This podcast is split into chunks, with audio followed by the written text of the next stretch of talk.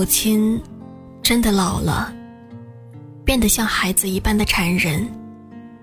每次打电话来，总是满怀热忱的问：“你什么时候回家呀？”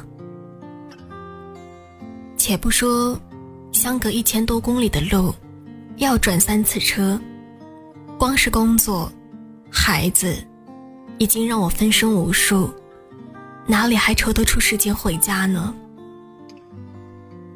母亲的耳朵不好，我解释了半天，她仍旧热切地问：“你什么时候能回来？”几次三番，我终于没有了耐心，在电话里大声嚷嚷。她终于听明白，于是默默挂了电话。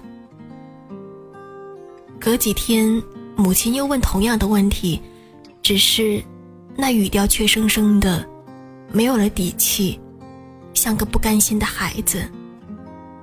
明知道问了也是白问，可就是忍不住。我心一软，沉吟了一下。母亲见我没有不耐烦，立刻开心起来。她欣喜地向我描述：后院的石榴花都开了，西瓜也快熟了，你快回来吧。我为难地说：“那么忙，怎么能请得上假呢？”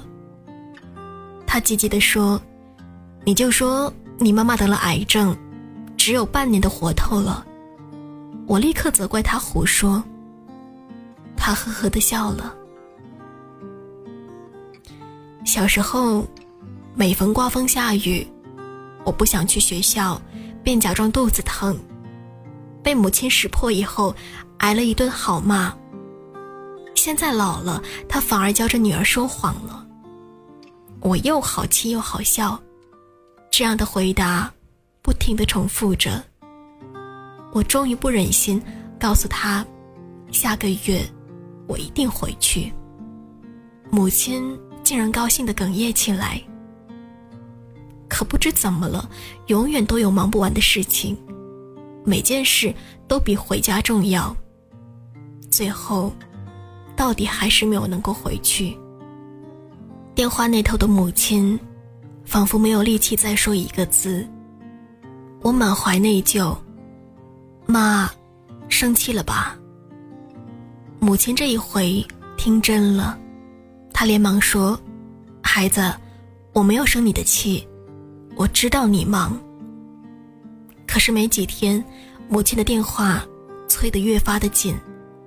他说：“葡萄熟了，梨也熟了，快回来吃吧。”我说：“这有什么稀罕的？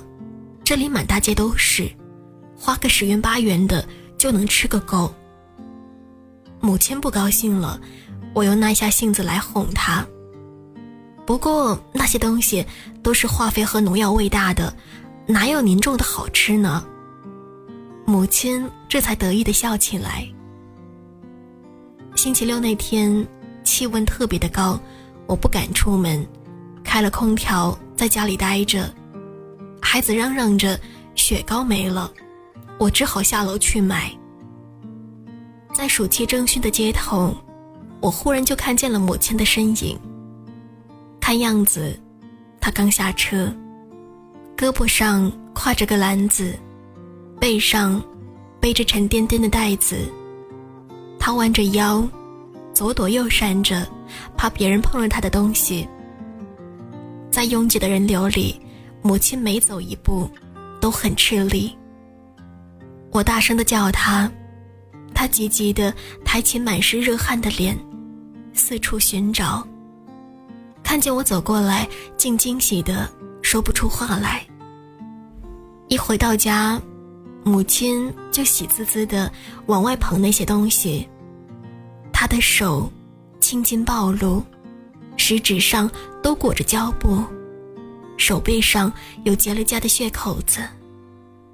母亲笑着对我说：“吃呀，你快吃呀，这全是我挑出来的。”我这没有出过远门的母亲，只为着我的一句话，便千里迢迢的。赶来到了这里，他坐的是最便宜、没有空调的客车，车上又热又挤，但那些水灵灵的葡萄和梨子都完好无损。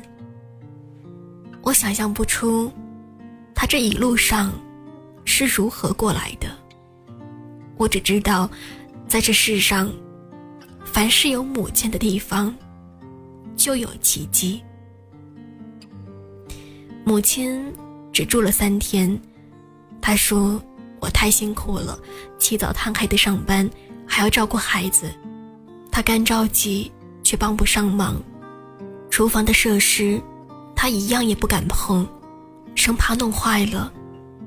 她自己悄悄的去订了票，又悄悄的一个人走。才回去一个星期，母亲又说想我了，不住的催我回家。”我苦笑着说：“妈，你再耐心一些吧。”第二天，我接到姨妈的电话，她说：“你妈病了，你快回来吧。”我急得眼前发黑，眼泪婆娑的奔到车站，赶上了末班车。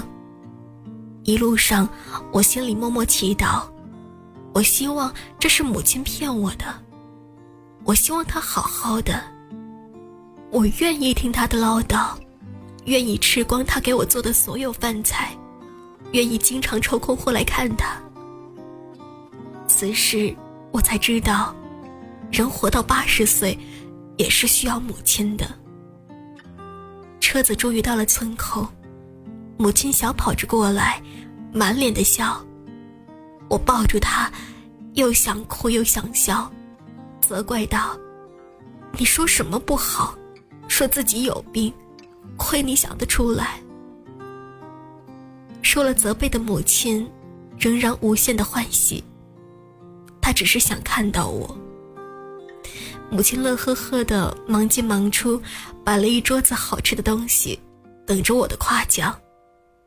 我毫不留情的批评：红豆粥煮糊了，水煎包子的皮太厚了，卤肉味儿。味道太咸了。母亲的笑容顿时变得尴尬，她无奈地挠着头。我心里暗暗的笑。我知道，一旦我说什么东西好吃，母亲就非得逼着我吃一大堆，走的时候还要带上。就这样，我被她喂得肥肥白白的，怎么都瘦不下去。而且，不贬低她。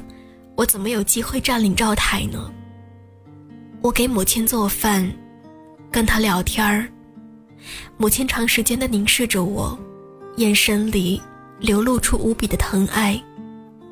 无论我说什么，她都虔诚的半张着嘴，侧着耳朵凝神的听。就连午睡，她也坐在床边，笑眯眯的看着我。我说。既然这么疼爱我，为什么不跟着我住呢？他说，他住不惯城里，没待几天，我就急着要回去。母亲苦苦的央求我再住一天。他说，今早已经托人到城里去买菜了，一会儿准能回来。他一定好好的给我做一顿饭。县城离这儿九十多里路。母亲要把所有她认为好吃的东西都弄回来，让我吃下去，她才能安心。从姨妈家回来的时候，母亲精心准备的菜肴，终于端上了桌。我不禁惊异，鱼鳞没有刮干净，鸡块上是细密的鸡毛，香油金针菇竟然有头发丝。无论是荤的。还是素的，都让人无法下筷。母亲年轻时那么爱干净，可如今老了，竟然邋遢成这样子。为了让母亲开心，我还是大口大口的吃下这些菜肴。母亲看见了，欣喜的笑了。吃完以后，她送我去坐夜班车。天很黑，母亲挽着我的胳膊，她说：“你走不惯乡下的路。”他陪我上了车，不住的嘱咐东嘱咐西的。车子都开了，才急着下去，但一脚却被车门给夹住了，险些摔倒。我哽咽着趴在车窗上大叫：“妈，妈，你小心些！”他没有听清楚，边追着车一边跑一边喊：“孩子，我没有生你的气，我知道你忙。”这一回。母亲仿佛满足了，她竟没有再催过我回家，只是不断的对我说一些开心的事儿。家里添了一只很乖的小牛犊，明年开春儿，他要在院子里种好多的花儿。听着听着，我的心得到了一片温暖。到年底，我又接到姨妈的电话，她说：“你妈病了。”快回来吧！我哪里相信？我们前天才通的电话，母亲说自己很好，叫我不要挂念。姨妈只是不住的催我，半信半疑的我还是回去了，并且买了一大袋母亲爱吃的油糕。车到村头的时候，我伸长脖子张望着，母亲没有来接我。我心里颤颤的，就有了一种不祥的预感。姨妈告诉我，给我打电话的时候，母亲就已经不在了。她走得很安详。半年前，母亲就被诊断出了癌症。只是，他没有告诉任何人，人和平常一样的，乐呵呵的，忙到闭上眼睛，并且。把自己的后事都安排妥当了。姨妈还告诉我，母亲老早就换了眼睛，看东西很费劲儿。我紧紧的把那袋油膏抱在胸前，一颗心仿佛被人挖走了一般。原来，母亲知道自己剩下的日子不多了，才不住的打电话叫我回家。他想再多看我几眼，再和我多说几句话。原来，我挑剔着不太肯吃的饭菜，是他在视力模糊的情况下做的。我是多么的粗心。我走的那个晚上，他一个人是如何摸索到家的？他跌倒了没有？这些。我永远都无从知道了。母亲在生命最后的时刻，还快乐地告诉我：牵牛花爬满了旧烟囱，扁豆花开的像我小时候穿的紫衣裳。你留下所有的爱，所有的温暖，然后安静的离开。我知道，你是这世上。唯一不会生我气的人，唯一肯永远等着我的人，也就是仗着这份宠爱，我才敢让您等了那么久。可是，母亲呐，我真的有那么忙吗？如果可以从头来过，我一定不会再那么自私的只顾着忙着自己的事情了。可是，我知道，没有如果。妈，我想你了。妈妈她说：“快点回来。”妈妈她说：“不要离开。”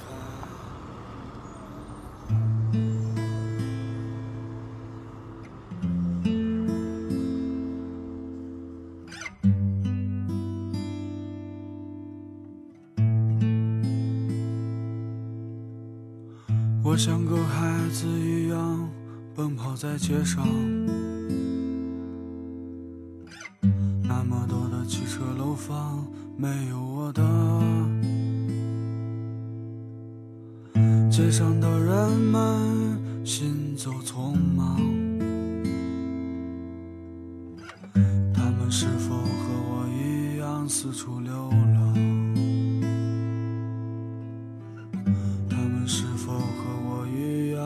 处流浪？他们是否和我一样四处流浪？妈妈她说。快点回来，妈妈她说不要离开。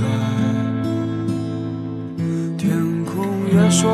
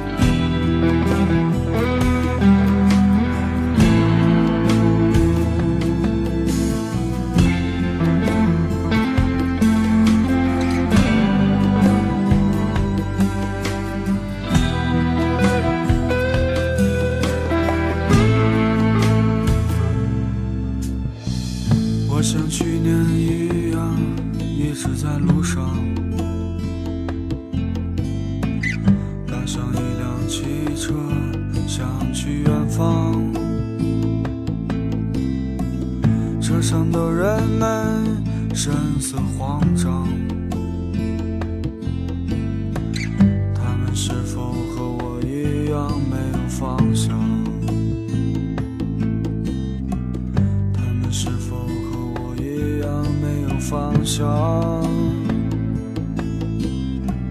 他们是否和我一样没有方向？妈妈她说：“快点回来。”妈妈她说：“